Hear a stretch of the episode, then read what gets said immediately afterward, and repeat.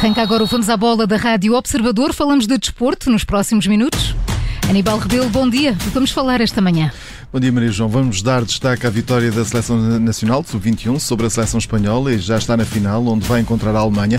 Vamos ouvir também a expectativa de Fernando Santos para o jogo particular com Espanha. O selecionador nacional deixa um recado aos jogadores portugueses e vamos falar de surf e atletismo por causa dos Jogos Olímpicos de Tóquio. E começamos então este Vamos à Bola com o mercado de transferências e Aníbal e com o Futebol Clube do Porto também. Sérgio Conceição já está no Porto, depois de uns dias de descanso na Madeira.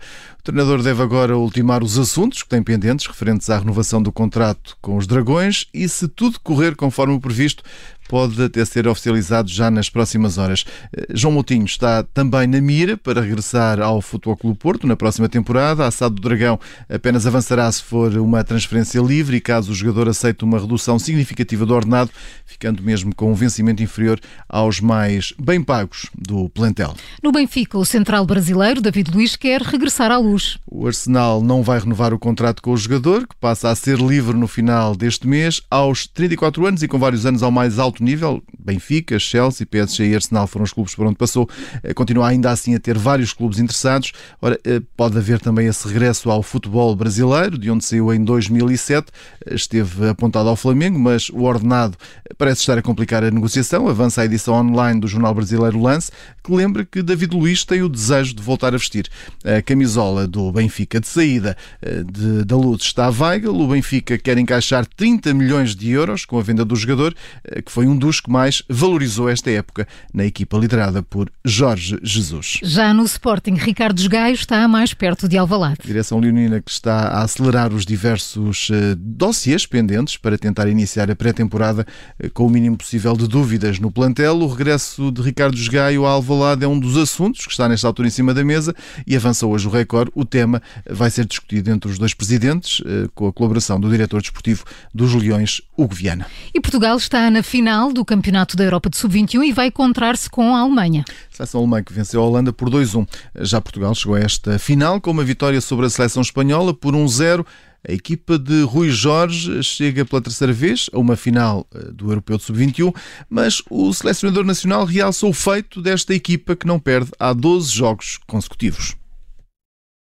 Décima segunda vitória consecutiva uh, em jogos oficiais de sub-21 nunca tinha acontecido, tínhamos, tínhamos, feito em 2015 11 jogos consecutivos a vencer, uh, hoje fizemos a 12 segunda e isto é, é, é, uma enormidade, é uma enormidade, as pessoas devem ter consciência que é, que é extremamente difícil, uh, pelo caminho. Vencemos equipas como, como Espanha, como Inglaterra, como Itália, portanto acho estamos a fazer um, um, trajeto excelente, esta geração está a fazer um trajeto excelente, todos os seus jogadores, os que têm jogado menos, os que têm jogado mais, estão, estão a cumprir nos momentos em que, é, em que são chamados a, a, a provar alguma coisa.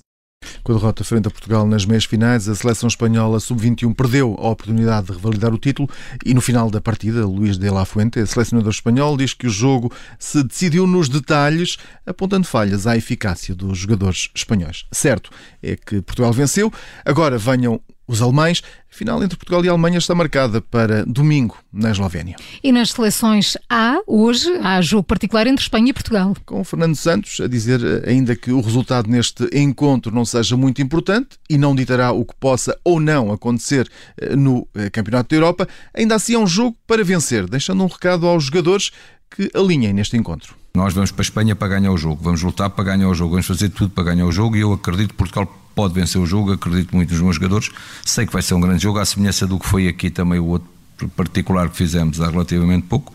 Duas equipas muito fortes, grande qualidade técnica dos jogadores.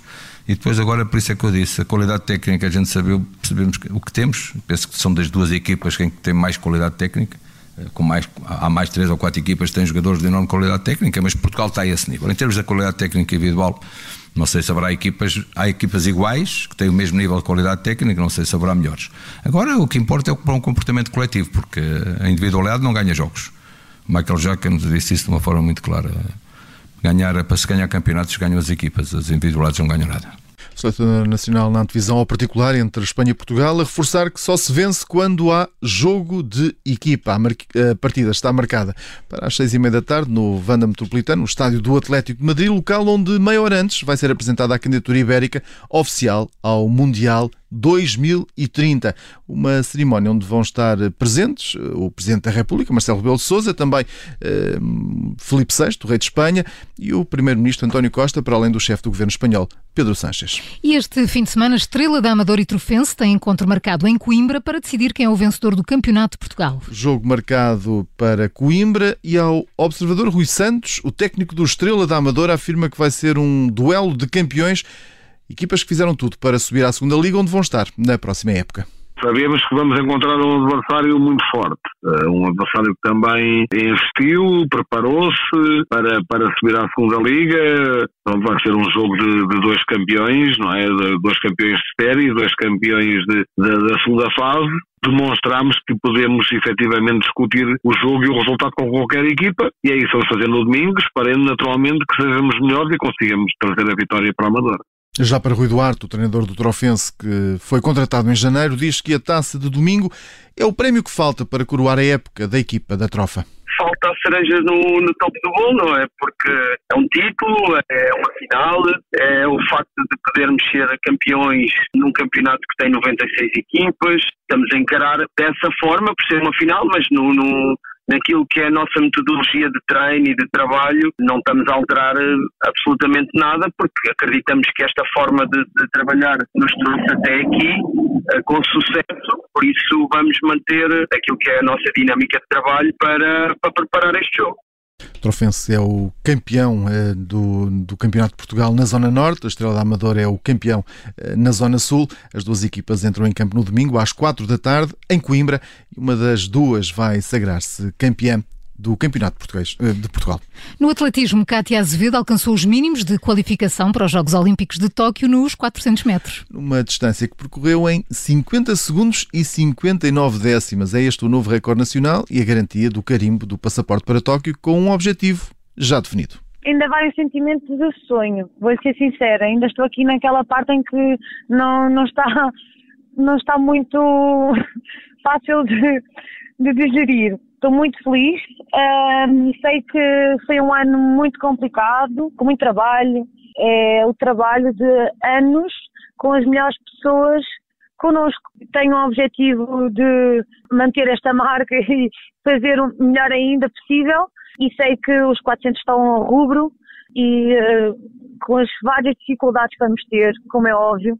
E acho que se superar as dificuldades como as minhas adversárias, tantos testes de Covid, a diferença de umidade, etc, etc, etc. Acho que chegar à prova, dar uma melhor, passar à semifinal é, sem dúvida, o meu objetivo. Sonho de Cate Azevedo já concretizado, a atleta natural de Oliveira das Mais aumenta para 12 os representantes de Portugal no atletismo para estes Jogos de Tóquio. E destaca ainda para o surf e com a seleção portuguesa nos Jogos Mundiais que decorrem em El Salvador. É a confirmação também de Frederico Moraes como o primeiro surfista nacional a qualificar-se para os Jogos Olímpicos, na primeira edição em que a modalidade passa a ser olímpica, apesar de ter sido eliminado na ronda 5 das repescagens destes Jogos Mundiais de Surf. A Federação Portuguesa confirmou oficialmente o surfista da linha do Estoril como o primeiro qualificado para representar Portugal em Tóquio. O foco continua a ser um resultado bom neste Campeonato do Mundo e, além disso, poder qualificar mais atletas para os Jogos Olímpicos, em que estamos, creio eu, num bom momento e numa boa posição para o fazer. Para além disso, dados os resultados, confirmamos que o, o nosso atleta Frederico Moraes é o representante, para já o primeiro, olímpico português, em que, dado, dado o apuramento de há dois anos, ele, ele se encontra confirmado como o atleta que irá representar Portugal nos Jogos Olímpicos. Mas, obviamente, esperamos que mais o sigam nesta seleção. Expectativas aqui de João Aranha, presidente da Federação Portuguesa de Surf. Além de Frederico Moraes, também Miguel Blanco foi afastado. Ora, já Vasco Ribeiro foi relegado para as repescagens, depois de não ter ido além do terceiro lugar na bateria da Ronda 4, mantendo-se ainda assim na corrida a uma das cinco vagas olímpicas disponíveis na competição masculina. Na competição feminina, Portugal continua na máxima força, com Teresa Bonvalot e Yolanda Sequeira a vencerem as respectivas baterias da Ronda 4 de qualificação e Carolina Mendes a triunfar na Ronda 4 de repescagem, mantendo as aspirações de se candidatarem a uma das sete vagas olímpicas disponíveis. Notícia de fecho no Vamos à Bola com o jornalista Aníbal Rebelo. Aníbal, bom fim de semana, até segunda. Até segunda por fim de semana.